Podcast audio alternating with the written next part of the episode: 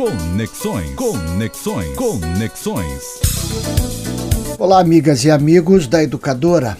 Semana passada esteve na Faculdade de Direito da Universidade de São Paulo, no Lago de São Francisco, o colega Carlos Freitas, da Faculdade de Direito aqui da UFBA. Ele participou de uma banca para professor titular e, claro, o assunto nos intervalos da banca era sempre o mesmo. A Carta pela Democracia, na verdade intitulada Cartas Brasileiras e aos Brasileiros em Defesa do Estado Democrático de Direito. Essa carta será lida amanhã às 11 horas por um professor ou professora da USP, mas o seu nome está sendo mantido em segredo até a última hora, por conta, como diz o diretor Celso Campilolo a Carlos Freitas, das possíveis ameaças que o orador poderia sofrer pelas falanges bolsonaristas.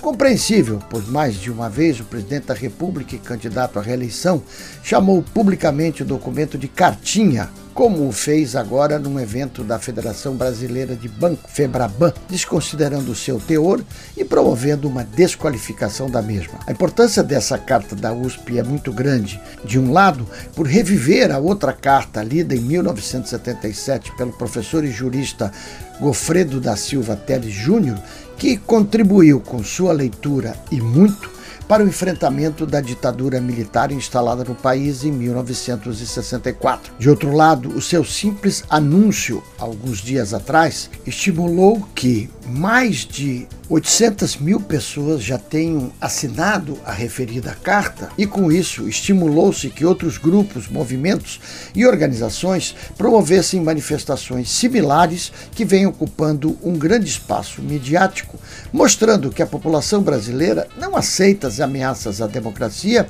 e defende de forma intransigente a normalidade institucional, a democracia, com respeito às eleições e aos seus resultados. A OAB Nacional já lançou uma outra carta, a Fiesp também lançou outra, e por aí seguiu-se um grande número de manifestações públicas, praticamente convocando a população para a defesa da democracia.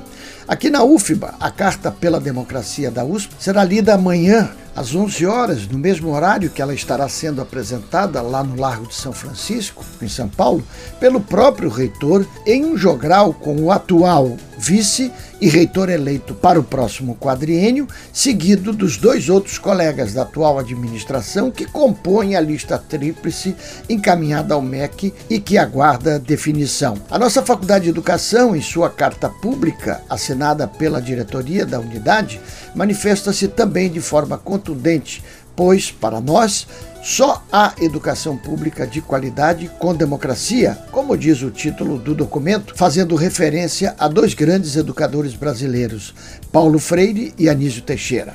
Anísio e seus livros era um defensor da democracia e um enaltecedor da educação pública. Só pelos seus títulos você já imagina o quanto ele lutou pela educação pública de qualidade. Alguns deles, educação não é privilégio. Outro, educação e democracia. E muitos outros. Percebemos assim que o direito à educação é um direito inalienável de todo cidadão. Nossa carta se encerra com poesia. Para nós, é a democracia, fala Cecília Meirelles, essa palavra que o sonho humano alimenta. Um abraço, amigos, e até semana que vem.